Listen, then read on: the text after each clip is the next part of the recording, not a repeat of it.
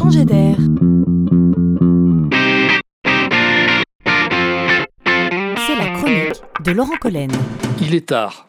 Le dîner touche à sa fin et votre enfant vous dit Papa, tu sais quoi? Eh ben moi, quand je serai grand, je veux être devin. Bon, alors là, deux solutions. hein. Soit vous pensez au vieil homme à la canne dans Astérix, et là, on s'inquiète.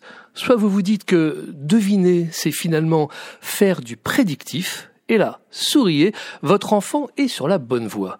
Car au XXIe siècle, on n'a pas fini de prédire. Pour y arriver, on procédera à la collecte de millions de données, tous azimuts et à leurs analyses, par tous les bouts.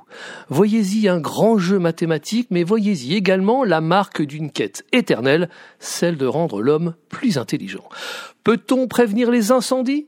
Deux jeunes Américains échaudés par le désastre californien ont installé à la cime de Sequoia des capteurs pour mesurer l'humidité, la vitesse, la direction du vent, identifier les zones les plus susceptibles de brûler pour mieux informer les pompiers.